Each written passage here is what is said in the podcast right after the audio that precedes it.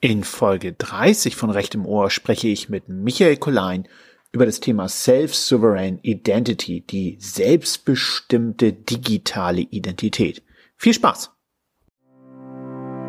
Herzlich willkommen zu Recht im Ohr, dem Podcast zu aktuellen Rechtsthemen mit Dennis Hillemann. Dennis ist Fachanwalt für Verwaltungsrecht und Partner einer international tätigen Rechtsanwaltskanzlei. Seine Gäste und er sprechen vor allem über neue Gesetze und zukunftsweisende Technologien. Alle in diesem Podcast geäußerten Meinungen sind ausschließlich Meinungen von Dennis und seinen Gästen und stellen keine Rechts-, Steuer- oder Finanzberatung dar.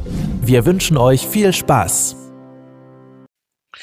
Hallo Michael, schön, dass du mal wieder bei Recht im Ohr bist. Ja, schön, dass ich da sein darf, Dennis. Danke. Ja, Michael, stell dich doch gerne einmal vor den Hörerinnen und Hörern, was sozusagen treibt dich um und wie bist du mal zu Jura gekommen? Ja, ich bin ähm, momentan als Koordinator des Programmbereichs Digitalisierung am Forschungsinstitut für öffentliche Verwaltung in Speyer tätig. Beschäftige mich dort jetzt schon seit einigen Jahren mit rechtswissenschaftlichen Fragen der Digitalisierung, viel Regulierung neuer Technologien, aber auch Einsatz von neuen Technologien in der Verwaltung und ähm, ja, habe Jura eigentlich studiert, weil ich gern gesellschaftlich gestalten wollte und mhm. immer gemerkt habe, dass Recht eigentlich ein ganz gutes Mittel ist, äh, um ja gewisse Einigungen gesellschaftlich auch festzuschreiben und wollte deswegen immer ganz gern juristisch formulieren und verstehen können, dass ich diese Texte, die mir irgendwie von der Verwaltung vorgelegt werden, auch nachvollziehen kann. Mhm. Und ja, danach bin ich durch mehrere glückliche Zufälle in der Forschung gelandet. Mit Professor Mario Martini ähm, arbeite ich jetzt schon seit vielen Jahren zusammen. Und genau, so ist ungefähr mein, mein Hintergrund. Genau, und wir beide haben uns ja zum Thema Blockchain damals dann kennengelernt in Berlin. Genau, wir haben den ersten Blockchain-Standard, eine DIN-Norm äh, verfasst zum Umgang mit persönlichen Daten. Und genau, das ist eines der Themen, die, die mich sehr interessieren und die ja auch heute so jedenfalls am Rande eine Rolle spielen werden. Genau, im Schwerpunkt wollen wir uns nämlich über das Thema Self-Sovereign Identity unterhalten. Da bist du schwer am Forschen und wie du auch gerade noch mir eingangs, bevor wir als angefangen haben, zu erzählt hast, sogar im Austausch mit der EU-Kommission. Aber lass uns jetzt uns dem Thema Schritt für Schritt nähern. Was ist dieses Schlagwort, was wir jetzt ja auch häufig lesen? Was, was ist Self-Sovereign Identity und was verbirgt sich dahinter auch rechtlich? Ja, also Self-Sovereign Identity ist erstmal, wie du sagst, ein Schlagwort, äh, das auch im Grunde nicht ganz so präzise wiedergibt, von was man eigentlich spricht, vor allem aus einer juristischen Sicht.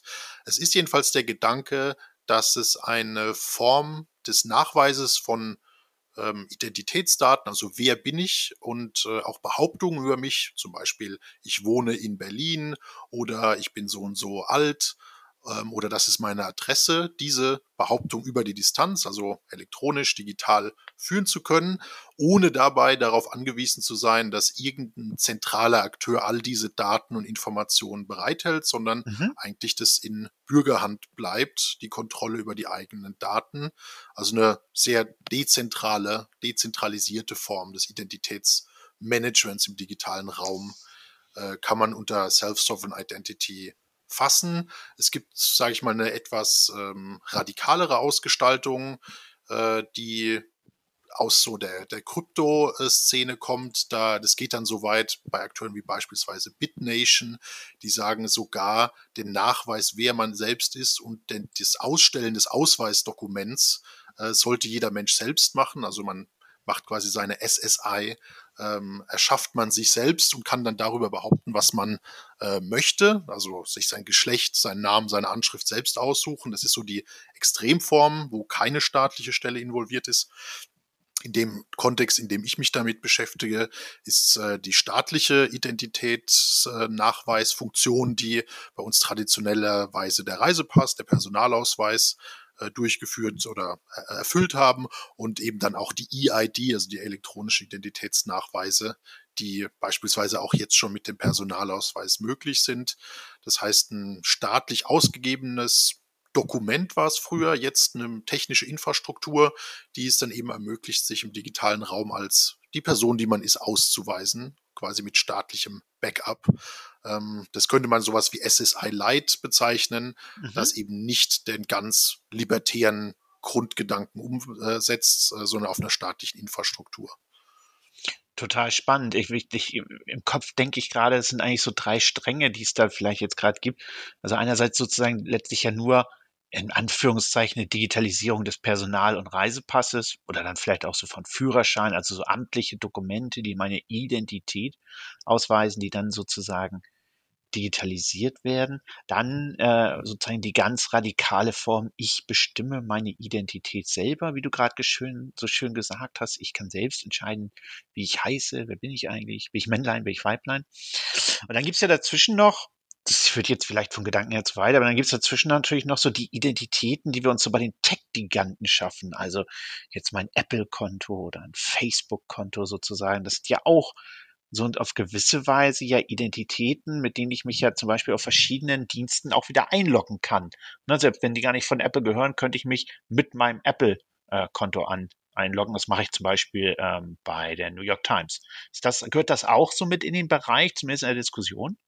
Das gehört genau da reicht. Äh, denn eigentlich ist die äh, SSI oder der Gedanke der SSI ähm, ja eine Zwischenlösung zwischen zwei Extremen. Dieses eine Extrem könnte man sagen, es ist eine rein staatliche Identifizierung mhm. im, äh, ähm, im digitalen Raum, die zentralistisch ist. Das wäre der Gedanke, es gibt eine staatliche Cloud, auf der ich alle meine Nachweise und meine Identitätsnachweise, selbst also meine Anschrift, aber auch beispielsweise Zeugnisse ablege. Mhm. Ähm, bei denen dann aber die Gefahr abstrakt betrachtet besteht, dass der Staat die eben auch für äh, Überwachungsbefugnisse ja. benutzt, weil er den Zugriff darauf hat. Das ist so das eine Extrem. Das andere Extrem äh, ist das, was du beschrieben hast, diese klassischen Facebook, Apple Login, ähm, die sich ja im digitalen Raum weit verbreitet haben. Also beispielsweise bei Airbnb kann man sich dann wiederum mit seinem Google-Account anmelden und äh, wie du es beschrieben hast bei der New York Times mit der Apple ID. Und bei diesen Apple-IDs natürlich die Gefahr aus Sicht des, der Verbraucher, dass die Daten zu kommerziellen anderen Zwecken benutzt werden als nur die Identifizierung, sondern dass darüber eben Apple beispielsweise auch dein, deine Persönlichkeit ausmisst und sagt, okay, der interessiert sich für New York Times, äh, bucht äh, irgendwie ein Airbnb in Barcelona etc. Mhm. Ähm, und eigentlich dort zwischen diesen beiden Extremen liegt dann der Ansatz der SSI, die dann auch zeigt, dass einerseits diese kommerziellen Logins sehr weit verbreitet sind, also wirklich im digitalen Raum die Möglichkeit, sich mit dem Personalausweis auszu Weisen fast ungenutzt ist. Also ganz, ganz wenige Leute benutzen das. Ich kenne persönlich fast niemanden, der das tut. Mhm. Ähm, der Grund dafür ist, dass man früher immer noch so ein Lesegerät gebraucht hat. Also ja. musste dann den Ausweis in so ein Lesegerät stecken, das wiederum mit einer Software bedienen. Ähm, und über das Smartphone ging es nicht. Seit jetzt Oktober geht es, dass man die Daten, die auf dem Personalausweis gespeichert sind, auf dieser Plastikkarte auch auf sein Smartphone überträgt. Das war mhm. im, im Frühjahr gab es dazu eine Gesetzesreform des Personalausweisgesetzes, sogenanntes Smart ID. ID-Gesetz, dass das ermöglicht hat, dass man quasi die ähm, Sicherheitsmerkmale, die auf der Karte gespeichert sind, auch ähm, ablegen kann auf dem Smartphone, ähm, ohne dass man immer diese Karte braucht. Ähm, es gab vorher eine Lösung mit der Nearfield Technology, was manche vielleicht von Kreditkarten kennen oder ähnlichem, dass man äh, die Karte nur an das Telefon heranhalten muss, um sich zu authentifizieren. Ähm, genau, also staatliche IDs waren nicht benutzt und äh, die, sage ich mal, kommerziell genutzten IDs ähm, waren vor allem von US-amerikanischen äh, Firmen, die das anbieten, bei denen man ähm, entweder Praktiken beobachten kann, die im Gegen, also die gegen äh, europäisches Datenschutzrecht verstoßen oder jedenfalls im Widerspruch zu dem Gedanken stehen, dass man eigentlich nur rein zweckgebunden etwas nachweisen will. Und die SSI ist jetzt, und das kommt aus diesem Gedanken auch der in der Kryptowelt, der Wallets eigentlich, also dass man mhm. ein Wallet hat, das man selbst erstellen und selbst ähm, ähm, verwalten kann, über das man jetzt diese Identitä Identitätsnachweise bereithält, ohne dass jetzt Apple oder der deutsche Staat darauf zugreifen kann. Das ist so der Grundgedanke.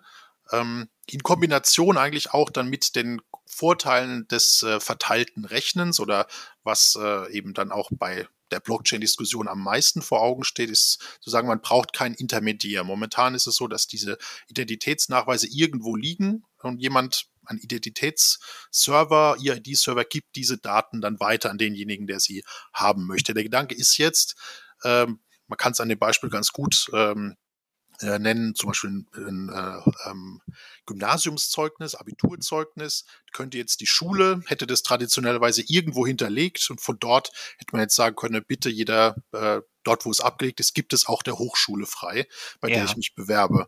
Der Gedanke ist jetzt wie bei, wie, wie deinen Bitcoins auch, die Schule gibt mir meinen Nachweis, ich halte das bei mir in meiner Wallet und wem auch immer ich das freigeben will, kann ich von dort aus den Nachweis freigeben. Also ich habe mehr Kontrolle darüber, was damit passiert und mhm. damit der Empfänger, also in dem Fall beispielsweise die Hochschule, äh, nachvollziehen kann, ob das, äh, was ich ihr gegeben habe, gefälscht ist oder ob es vielleicht nicht mehr aktuell ist, weil mein Abitur aberkannt wurde, etc., kann dann über ein verteiltes Netzwerk ähm, nachprüfen, ist dieser Nachweis noch aktuell oder wurde er widerrufen. Das ist so der Grundgedanke. Gerade letzteres finde ich nochmal spannend aus einem anderen Punkt. Und zwar, bei Blockchain habe ich immer das Gefühl, dass sehr viele so Einzellösungen diskutiert werden. Also dieses Thema Diplom auf der Blockchain, das gibt es, glaube ich, schon länger. Da gibt es, glaube ich, auch so Fraunhofer-Papier, glaube ich, in Erinnerung dazu. Mhm. Und das sind dann so Einzellösungen. Das, glaube ich, was du jetzt beschreibst, Self-Sovereign Identity, hat ja einen umfassenderen Ansatz, wenn ich es richtig verstanden habe. Ist das korrekt? Dargest äh, dargestellt von mir so? Absolut, ja. Es ist quasi der Gedanke, wie man das alles zusammenbringen kann. Äh, es gibt da bestimmte technische Rahmenbedingungen dafür, die mhm. eben es ermöglichen, dass man sich dezentralisiert identifiziert, also dass ich aus meinem Wallet heraus ableiten kann, ein Beweis, einen digitalen Nachweis, dass ich tatsächlich Ausweisinhaber bin, ja. aber auch, dass ich daraus äh, alle möglichen Nachweise äh, ableiten kann. Und das ist eigentlich das, sage ich mal, der, das neue Level auf den SSI äh, des äh, Identitätsnachweisen bringt, dass man jetzt nicht nur klassischerweise sagen kann, das ist mein Name, Geburtsort, äh, Geburtstag, vielleicht Augenfarbe, Größe, also das, was auf dem Ausweis steht, sondern dass denkbarerweise alle Nachweise, die man vielleicht traditionellerweise in einem Aktenordner bei sich im Schrank stehen hat, dass man diese ganzen Nachweise durch eine einheitliche, gemeinsame offene Standardisierung über sein Wallet, das wiederum mit dem staatlichen Identitätsnachweis verbunden ist, behaupten kann, Dinge wie ich bin Kontoinhaber, hier ist meine Schufa-Auskunft, ähm, und das auch noch ähm, mit diesem Gedanken der Zero Knowledge Proofs, den du ja auch noch aus der Blockchain-Zeit mhm. sehr gut kennst, ähm, zu sagen, einfach nur, ich kann dann aus meinem Zeugnis nur nachweisen, das ist meine Durchschnittsnote, das ist meine Mathe-Note in Klasse 12 und das ist meine Englischnote. Das heißt, man kann eben nur auch die relevanten Teile eines Gesamtnachweises, eines Zeugnisses zum Beispiel äh, übermitteln. Man könnte auch sich beispielsweise pseudonym einfach nur auf ein Studium oder einen Arbeitsplatz bewerben, indem man sagt, hier sind meine Noten, aber meine Adresse und meinen Namen seht ihr nicht. Also es hat dadurch auch ähm, nicht nur kann die Privatsphäre zusätzlich schützen, sondern auch ein Stück weit auch Diskriminierungstendenzen verringern. Nochmal für die Hörer ähm, ganz, ganz klasse, was der Michael da anspricht. Zero Knowledge Proof ist letztlich, ähm, ja, ich glaube, Blockchain insbesondere Anwendungen, ich glaube nicht nur. Der Punkt ist eigentlich ganz einfacher. Ihr kennt ja alle, wie ihr Formulare ausfüllen müsst und dann nachweisen müsst, dass ihr volljährig seid. Dann schreibt ihr da genau euer Geburtsdatum hin und dann kommt da zum Beispiel ein Formular, was ich rausfülle, kann dann jeder sehen, okay, der ist 42 Jahre alt.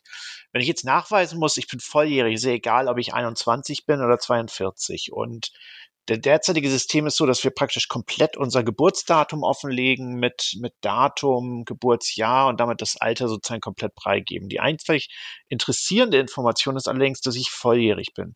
Und das hat der Michael gerade schön angesprochen, dass sozusagen diese Thematik der Self-Sovereign Identity da eben auch ermöglicht, solche äh, solche Auskünfte zu minimieren. Und das wiederum, Michael, ich glaube, das können wir sagen, das passt ja auch dann zum Datenschutzrecht in Europa. Ganz genau. Also man kann jetzt dann als Einzelner die Aspekte eines Nachweises, den man jetzt immer nur auf einem Blatt Papier vollständig äh, abgeben kann. Man könnte es theoretisch auch schwärzen, jetzt ein Abi-Zeugnis, aber ob das dann noch eine Hochschule anerkannt ist, eine, eine andere Frage. Ähm, aber das ist tatsächlich möglich, dass man nur einzelne Bestandteile freigibt ähm, mhm. und der Nachweis, ähm, ob dieses Datum tatsächlich ähm, noch aktuell ist und korrekt ist, ist äh, auch in der Blockchain-Sprache da, dann in einem Hash-Wert abgelegt, irgendwo gemeinsam geteilt mhm. und äh, dadurch aber nicht als Vollinformation, sondern einfach nur ein Fingerabdruck der Information, über den man nachprüfen kann, stimmt das, was in dem Dokument steht oder ist dieses äh, Dokument authentisch, diesen mhm. digitalen Nachweis. Und dadurch hat man äh, dann ja eine, eine Ökosystem errichtet, in dem der Einzelne eigentlich die Kontrolle darüber hat, wer auf was Zugang hat, also auf welche Informationen, die man über seine eigene Persönlichkeit ähm, bei sich äh, sammelt. Ähm, und ähm, genau, es dann äh, braucht dafür aber mehr als jetzt nur diesen, diesen Ausweis oder EID-Server, sondern braucht eigentlich ein ganzes Ökosystem. Ähm, und die Frage, die momentan diskutiert ist, ist, ähm, ist das eigentlich etwas, was der Staat bereitstellen sollte oder ist es etwas, äh, was wir der Privatwirtschaft überlassen können? Das ist, sage ich mal, die verfassungsrechtlich auch durchaus äh, spannende Frage, die ich aber auch äh, ganz klar beantworten würde, ist, dass das Bereitstellen von Identitätsnachweisen und die Möglichkeit, sich als eine Person die ähm, in Deutschland geboren ist, deutscher Staatsbürger ist und bestimmte Eigenschaften auf sich vereint, dass das eine im Kern staatliche Aufgabe ist. Also das ist ein Ausdruck auch der digitalen Souveränität eines Staates ist, äh, das bereitzustellen das zu ermöglichen, dass das eigentlich ein Bereich ist, der der Privatisierung großteils versperrt sein sollte, aus verfassungsrechtlichen Erwägungen heraus. Wir bewegen uns jetzt momentan aber, zum Beispiel mit Apple ID und so weiter, die auch auf den Markt gehen. Microsoft hat da Projekte auch ähm, äh, am Laufen, wo wir fast aufgrund faktischer Marktverhältnisse in eine Situation kommen, wo die Menschen sich nur mit privaten Identifikationsmitteln im digitalen Raum ausweisen können. Und da droht aus meiner Sicht, äh, wird mich auch interessieren, wie du es siehst, Dennis, äh, dann tatsächlich eine gewisse Erosion staatlicher Hoheit ähm, über die Möglichkeit der einzelnen Menschen, sich selbst zu sein und sich als sich selbst auch äh, ausweisen zu können auf einer Infrastruktur, die vertrauenswürdig ist. Mhm. Ganz großes Thema, ähm, zu dem ich auch gleich nochmal gerne, ja, auf das ich gleich gern eingehen würde. Ich bin erstmal zunächst bei dir und glaube, dass der Staat letztlich diese Aufgabe übernehmen muss, diese Infrastruktur zur Verfügung zu stellen und insbesondere einen diskriminierungsfreien Zugang wie auch einen diskriminierungsfreien Umgang mit den Daten zu ermöglichen. Ich weiß, dass es viele gibt, die dort ähm, die These vertreten, dass solche Lösungen auch entsprechend ähm, durch die Privatwirtschaft äh, entstehen können. Ich lese dazu gerade auch ein spannendes Buch. Ähm, das äh, bezieht sich dann auf die Frage, äh, wie sozusagen die Zukunft gestaltet werden kann hinsichtlich Daten. Das heißt auch äh, Building the New Economy, Data is Capital. Dort wird sehr stark vertreten, dass insbesondere private äh, Institutionen vor allem aber auch ähm, ja private Gesellschaften sozusagen dazu da sein sollen, die Interessen zu vertreten gegenüber dem Staat, wie auch, und das ist interessant, eben dann gegenüber dem Big Tech. Da wird so ein bisschen argumentiert, ähm, als es die Industrialisierung gab, da sozusagen haben sich Gewerkschaften gebildet, um entsprechend den Großindustriellen und dem Staat gegenüber zurück zu, gegenüberzutreten. Wen, wen es interessiert, äh, ich habe es gerade mal eben aufgeschlagen, das Buch ist von Alex Pentland und Alexander Lipton. Mhm. Es ist wirklich also es ist wirklich ein faszinierendes Werk. Ich bin da nicht mit allen Gedanken einverstanden, sage ich auch ganz offen, aber ich finde es immer wichtig, Sachen zu lesen, mit denen ich auch nicht einverstanden bin, denn nur dann kann ich ja neue Ideen entwickeln. Und die vertreten sozusagen die Auffassung, dass es praktisch so eine Art Datengewerkschaften geben soll von Menschen, ja, die sich sozusagen zusammenschließen und äh, dann sollen sozusagen diese Datengewerkschaften, hört sich jetzt ein bisschen abgespaced an, ist aber tatsächlich auch relativ gut wissenschaftlich aufgearbeitet, die sollen dann sozusagen auftreten gegenüber den Big Tech und gegenüber dem Staat. Da ist also dieser Gedanke einer Dezentralisierung von Gemeinschaften, die sich zusammenfinden und dann entsprechend die Daten verwalten. Und da kommt auch das Thema Self-Sovereign Identity dann zu tragen sehr stark ausgeprägt. Ich glaube aber auch, dass äh, zuletzt die Covid-19-Pandemie gezeigt hat, wie sehr wir den Staat noch brauchen. Wenn es große Krisen gibt, die eine große Gemeinschaft betreffen, die eine große Menge von Menschen gefährden, dann sind wir weiterhin auf staatliche Institutionen angewiesen.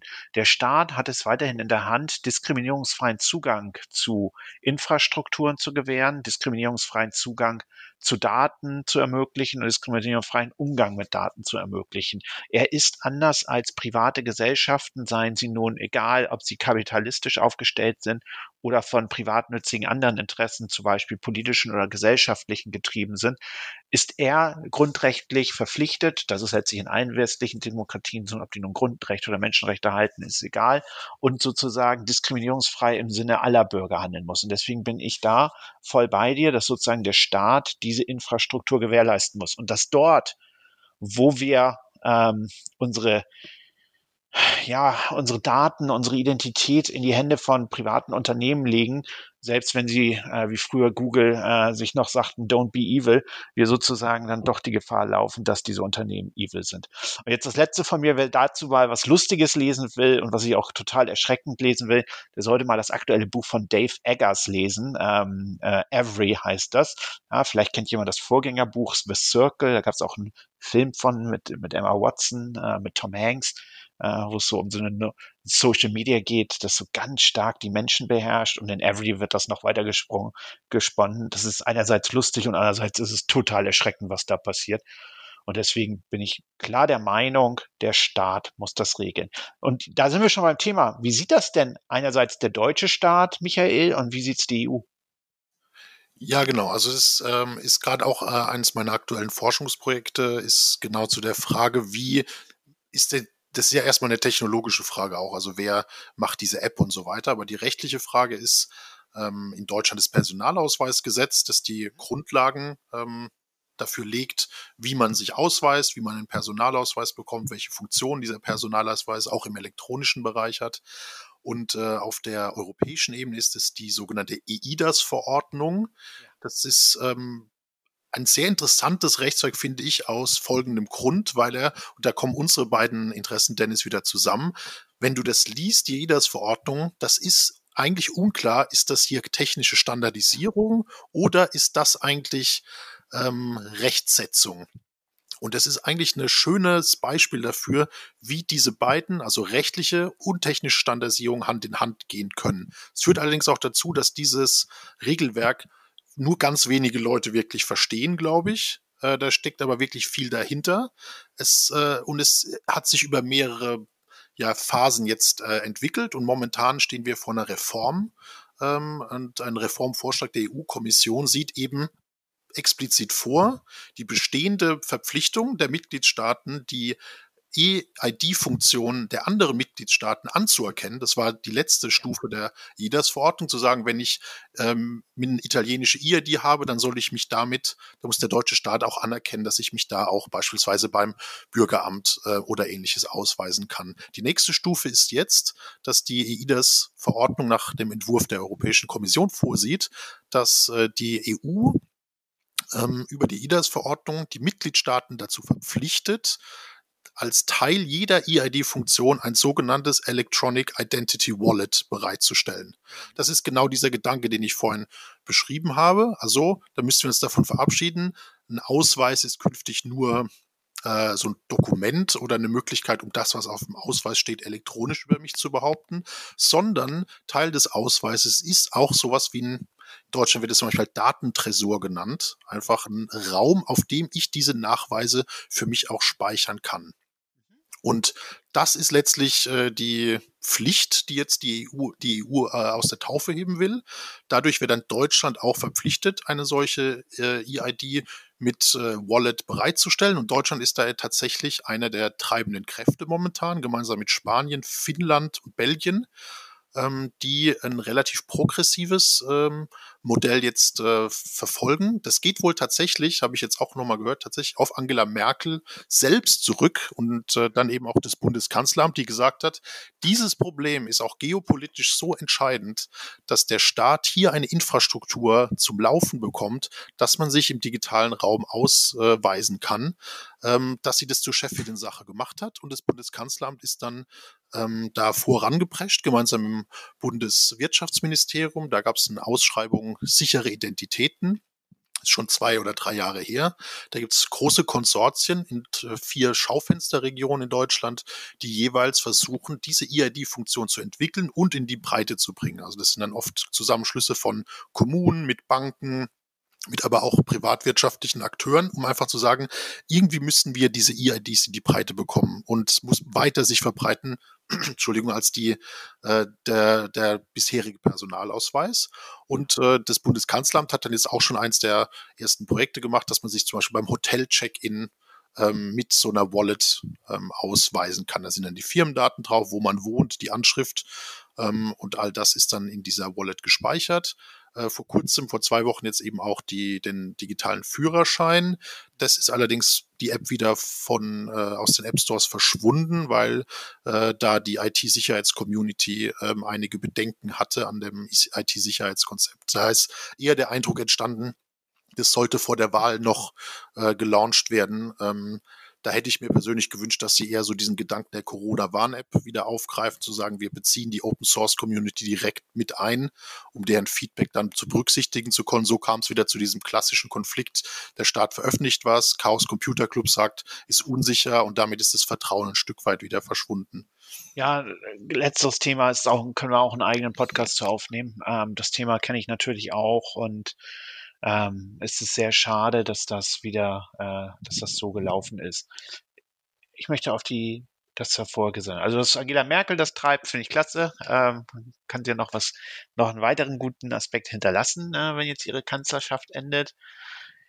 Ich finde das total spannend, dass Deutschland und dass die EU dort vorangehen wollen und dieses Potenzial wie auch die Wichtigkeit entsprechend erkannt haben. Ich persönlich sehe es auch als ein Riesenproblem an, dass der Staat sich hier in seiner Rolle hat ein Stück manchmal auch verdrängen lassen von ähm, den privaten Big Tech Firmen. Und ich glaube, da ist auch ein Riesenkonflikt ansonsten für die Zukunft vorprogrammiert, auch für den Zusammenhalt unserer Gesellschaft, wenn wir ansonsten den Big Tech Firmen hier im Rahmen der Identität und des zur Verfügung haltens von Daten von Menschen entsprechend den Raum überlassen. Deswegen bin ich da voll bei dir. Ähm, Lass uns zwei Dinge trennen. Die EID-Funktion des Personalausweises derzeit hat nicht geklappt. Das, also zumindest hat sich nicht verbreitet. Ich finde, das ist immer auch so eine Frage von Henne und Ei. Also was ist zuerst da? Da gab es, glaube ich, erst die EID-Funktion. Die konnte man nirgendwo wirklich richtig nutzen. Dann haben es die Leute nicht gemacht. Und das führt natürlich dann ganz schwierig zu so einer, ähm, ja, so zu so einer Verbreitung von so einer Funktion. Das, was du jetzt beschreibst mit der Wallet, finde ich ganz spannend. Ähm, wie, wie, du hast jetzt gerade gesagt, gibt es einen Vorschlag. Wie ist denn da aus deiner Sicht der weitere Gesetzgebungsprozess auf europäischer Ebene? Was, was ist da so der Zeithorizont? Wie läuft das ab?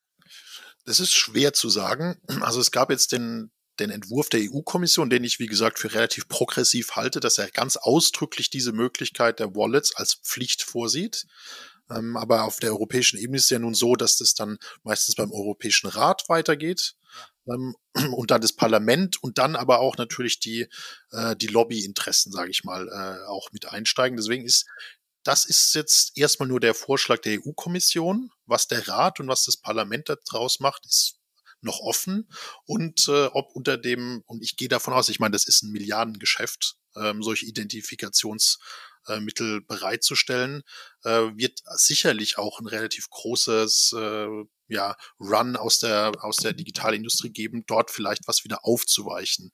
Und das ist eigentlich jetzt ganz spannend, ähm, weil nach meinem Eindruck war es manchmal andersrum, dass quasi eine, ähm, dass es schwer war, einen Aspekt in ein Gesetzgebungsvorhaben reinzubekommen. Jetzt ist es die Frage, bleibt dieser relativ progressive Vorschlag so drin und ähm, wie dezentral wird äh, das Ganze sein. Ähm, ich glaube, die Idealvorstellung wäre, also jedenfalls aus Sicht so aus des Datenschutzes und der, der informationellen Selbstbestimmung, zu sagen, der Einzelne sollte sich raussuchen können, wo seine Daten dieser Wallet liegen. Äh, wir haben mittlerweile relativ ähm, jedenfalls neue Smartphones, die einen sicheren Hardware-Bereich vorhalten, wo man Schlüssel und äh, Dinge auch äh, geschützt vor dem äh, dem Betriebssystem und auch äh, vor, vor möglichen Backdoors in der Hardware schützen kann, ähm, dass man sagt, okay, ich könnte jetzt diese Daten meiner Wallet auf meinem eigenen Server machen. Ich könnte etwas, was die Bundesdruckerei mir anbietet, nutzen. Ich könnte es aber auch den Server meiner Bank benutzen. Natürlich alles verschlüsselt, sodass äh, derjenige, der die Infrastruktur betreibt, nicht ohne weiteres darauf zugreifen kann. Und das wird jetzt äh, die entscheidende Frage sein, wie ist das im Einzelnen ausgestaltet? Äh, spielt der Gedanke der Distributed Ledger Technologie dort eine, eine Rolle oder wird es letztlich dann so sein, dass jeder Staat einfach eine Cloud betreibt, einen zentralen Server, wo dann wiederum all diese Daten aller Menschen zusammengeführt werden? Das ist, glaube ich, jetzt gerade die, die Auseinandersetzung, die auch teilweise damit zusammenhängt, dass sich viele Entscheidungsträgerinnen und Entscheidungsträger gar nicht genau vorstellen können, was diese SSI eigentlich so speziell macht gegenüber den Lösungen, die wir jetzt haben.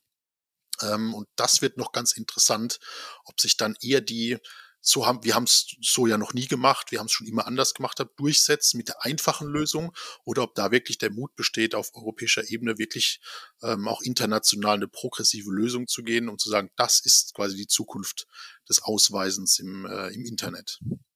Was sind denn die Risiken bei dem Ganzen? Also du hast es jetzt schon eigentlich angedeutet, aber wenn du es nochmal zusammenfassen wirst, ich könnte mir vorstellen, manche, viele Menschen haben auch Angst, wenn dann sozusagen ihre ganzen Daten alle in so einer Wallet liegen, wo der Staat vielleicht aus deren Sicht Zugriff drauf hat. Also wie würdest du die Risiken äh, einschätzen und wie würde man denen begegnen, auch rechtlich? Ja, also meine, meine Auffassung dazu ist, dass rechtlich die Rahmenbedingungen der Standards, die herrschen sollten, ganz klar äh, vorgegeben sein müssen. Also sowohl, wie sind diese Nachweise ausgestaltet, technisch, die sogenannten Verifiable Credentials, äh, ist das das sind digitale Nachweise, die ein sehr hohes kryptografisches Sicherheitsniveau haben, dass wir das äh, vorschreiben. Ich sehe aber gleichzeitig noch das Problem, dass letztlich aus Sicht des Nutzers hat man eine App auf seinem Telefon. Äh, also die ganzen technischen Hintergründe und wo es abgelegt wird, sind unheimlich schwer zu erläutern. Also ich habe es schon oft versucht ähm, und zu sagen, ja, hier hast du jetzt das alles, geht über irgendwie eine Blockchain und dann dorthin und hier ist es abgesichert. Das ist unheimlich schwer zu kommunizieren. Ähm, ist aber umso wichtiger, dass die Expertinnen und Experten in diesem Bereich sich dafür einsetzen, äh, dass das ein neuer sicherer Standard ist, der eben anders funktioniert. Ähm, es lässt sich, glaube ich, so, so umsetzen. Es wird aber auch sehr, sehr viel Aufwand für Entwicklung sein, weil das teilweise neue Produkte sind. Und die muss man natürlich hochgradig skalieren und Ausweisdokumente sollten nicht einfach äh, leicht hackbar sein. Also es ist eine unheimliche Herausforderung, der man sich aber, glaube ich, im europäischen Kontext stellen kann und muss, äh, um hier wirklich auch diese Pionierrolle, die man ja einnehmen will als Europäische Union, zu sagen, wir schreiben Privatsphäre und Dezentralisierung groß, ist das eine einmalige Chance, ähm, anders als in Bereichen KI oder, ein oder Quantentechnologie hier tatsächlich mit diesem Gedanken der DLT und Blockchain äh, eine Lösung zu bauen, die allen zugutekommt. Spannend. Wie glaubst du, wird es da in den nächsten Jahren weitergehen? Also jetzt liegt der Ball wieder ein Stück weit bei den Mitgliedstaaten. Wenn die EIDAS-Verordnung auf diese Weise zugeht, dann werden alle Mitgliedstaaten ihre eigene Lösung wieder ähm, entwickeln, denn es, trotz allem ist es keine EU-Kompetenz, Ausweise auszugeben, sondern es ist eine Kompetenz der Mitgliedstaaten. Das heißt, dort wird es jetzt verschiedene Ansätze geben und es kann natürlich genauso, also einerseits so laufen, dass dann vielleicht nur die Hälfte der Mitgliedstaaten überhaupt so eine Lösung anbietet, die dann noch unterschiedlich äh, ausgestaltet sind, die zwar irgendwie sich miteinander verknüpfen lassen, aber nicht das gewünschte Ergebnis äh, mit sich bringen. Oder es besteht die Möglichkeit, dass wir tatsächlich so ein Pendant zum ja, als europäische Bürger jeweils eine europäische Wallet haben, über die wir uns ähm, ja, gegen allen übrigen Akteuren ausweisen können und dadurch wirklich so eine Art Pendant, dann können wir diesen Aktenordner, wo unsere ganzen Nachweise im Büro stehen, haben wir auf unserem Handy mit dabei und brauchen kein schlechtes Gewissen haben, das dort dabei zu haben und können alle möglichen Dinge von dort aus freigeben, ohne dass irgendjemand anderes darauf einen Vollzugriff erhält. Und ich glaube, diese, ja, also diese Vision, wenn die sich so weit verbreitet, dass die entscheidenden Leute äh, in diese Richtung gehen, dann, ähm, also da bin ich dabei, ich bin dann da immer hoffnungslos optimistisch, ähm, dass das möglich ist, aber es ist, finde ich, so eine bestechende Idee. Äh, und jetzt haben wir die rechtlichen Rahmenbedingungen dafür. Und über diese Rechtspflicht der Mitgliedstaaten, glaube ich, äh, wenn das so durchgeht, ähm, bin ich da sehr, sehr zuversichtlich, dass dadurch eine gute Lösung entsteht, aber halt tatsächlich auch, und aus meiner Sicht ist das aber halt auch verfassungsrechtlich notwendig, dass der Staat diese Infrastruktur äh, stellt. Denn sonst kommen wir in so einen klassischen Fall, wo man denkt, wer ist denn jetzt? Also 20 Jahren reicht dann die Apple-ID, um irgendwie nach England zu reisen äh, und sagen die, ja, ihren Ausweis lassen Sie stecken, zeigen Sie mir Ihre Kreditkarte. Ja. Das ist so das Schreckensszenario, das äh, tatsächlich nicht so unrealistisch ist, wie es vielleicht erscheint. Ja, finde ich spannend. Also äh, ich, bin ich auch alles bei dir und schreibe ich genauso. Und das finde ich auch eine ganz gruselige Vorstellung. Ne, natürlich als Verwaltungsrechtler, der auch gerne äh, Verfassungsrecht macht, der auch glaubt an die westliche Demokratie und das Grundgesetz, das geschaffen wurde und die, das Balance of Power, den wir dort drin haben. Da finde ich es ganz schlimm, wenn dieses ganze Gefüge, was sich kluge Menschen ausgedacht haben und was wir die letzten nun schon weit über 70 Jahre bewahrt haben, wenn das sozusagen durch äh, Akteure aus anderen Ländern, die kapitalistisch getrieben sind, auch letztlich aufgehoben worden wäre. Zum Schluss erlaubt mir folgende Frage, das kann sich auf SSI beziehen, deine Antwort, aber auch auf andere Dinge. Was erhoffst du dir von der Ampelkoalition, wenn sie denn kommen sollte? Oder allgemeiner, was erhoffst du dir von der nächsten Bundesregierung? Ja, also ich gehe jetzt mal davon aus, zum jetzigen Zeitpunkt, dass die Ampelkoalition ähm, zustande kommt und ähm, dass da vielleicht wirklich paar ja, Weichen gestellt werden, die über das Verwalten der nächsten Legislaturperiode hinausgehen. Also gerade im Bereich die beiden Bereiche, die mich eigentlich äh, beschäftigen, äh, Digitalisierung und äh, Klimaschutz, äh, dass die nicht nur zusammen gedacht werden als gemeinsame Herausforderung. Und gerade bei der Ampel äh, erhoffe ich mir, dass quasi der Gedanke, der Innovationsnotwendigkeit von Innovation, technischen Innovationen und aber auch der rechtlichen Regulierung äh, und rechtlicher Rahmenbedingungen für digitale Märkte, aber auch für Umweltmärkte äh, gemeinsam gedacht werden, vor allem durch eben hier Grüne und FDP und dass durch diesen Konsens eine Lösung äh, entsteht, die weder auf eine Überregulierung noch auf eine Unterregulierung hinausläuft. Ja. Und gleichzeitig die innovativen Kräfte in der Wirtschaft, aber auch in der Forschung so weit unterstützt, dass die die Zukunftslösung bauen können. Und diesen Aufbruch, der jetzt, ich meine, das ist natürlich auch eine sehr große Bürde, die diese Koalition auf sich nehmen wird. Sie haben sehr viel versprochen, sage ich mal, den Mund sehr voll genommen. Ähm, und da zu liefern, äh, wird, glaube ich, eine Herausforderung, gerade in, auch durch gegen die Ministerialbürokratie ja. und viele anderen, äh, auch im Bundesrat, aber auch quasi viele in den, in den Medien, zu sagen, ob das wirklich klappt, ob diesen Aufbruch äh, umzusetzen. Das ist meine Hoffnung, aber das ist gleichzeitig auch äh, eine hohe Latte, die sich diese Koalition selbst setzt und die, wenn das nicht gelingt, dann doch in äh, eine gewisse Enttäuschung auch gegenüber, ähm, sage ich mal, progressiven Parteien führen kann. Und da, von da bin ich sehr gespannt und äh, bin auch ganz glücklich, dass da die Forschung, die wir betreiben, ähm, tatsächlich auch in diese Richtung zeigt und vielleicht auch weiter in die Hoffnung, dass die Politik da auch auf die Wissenschaft äh, sich teilweise verlässt, um gute Konzepte auszuarbeiten, die äh, diese komplexen Probleme auch tatsächlich passgenau adressieren können. Das hast du super gesagt. Das also finde ich ganz toll, deine Position dort. Auch ich habe große Hoffnung, insbesondere für den digitalen Staat. Ähm, das ist ja auch von mir ein wichtiges Anliegen und ich glaube, das ist auch, da bin ich natürlich sehr, wirtschaftsnah im internationalen Wettbewerb dann mit anderen Volkswirtschaften unerlässlich ist, dass wir den digitalen Staat schaffen, sowohl zum, zum Wohl unserer Bürger wie auch äh, zum Wohl unserer Unternehmen. Zumal ich persönlich auch glaube, dass das für das Thema Nachhaltigkeit auch einen wichtigen Impuls geben wird. Zum Abschluss nochmal, wie können Hörer und Hörerinnen, die ich jetzt für das Thema Self-Sovereign Identity und auch insgesamt für deine spannenden Positionen interessieren, wie können sie dich am besten erreichen?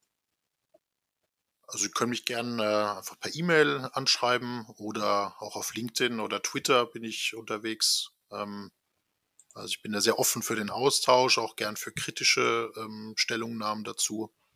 Ähm, und ja, bin auch, habe auch ein paar Vorträge im Petto in die Richtung, die ich gern, ähm, ja, die ich gern auch nochmal halte, wie es jetzt ja. mit den Vorträgen. Und, und, ich hoffe, das war nicht dein letzter Besuch hier beim Podcast, weil es immer eine große Freude ist, wenn du zu Gast bist. Ja, das hoffe ich auch. Ich komme gern wieder, Dennis. Danke dir, Michael. Ja, und dann auf bald. Bis bald. Hallo und herzlich willkommen zur 30. Folge von Recht im Ohr. Mein Name ist Dennis Hillemann. Ich freue mich, dass ihr wieder dabei seid. Zumal, kurz zu meiner Person. Ich bin Fachanwalt für Verwaltungsrecht und Partner der Kanzlei Field Fischer. Ich arbeite insbesondere in den Bereichen des öffentlichen Rechts. Dort interessiert mich vor allem die Digitalisierung.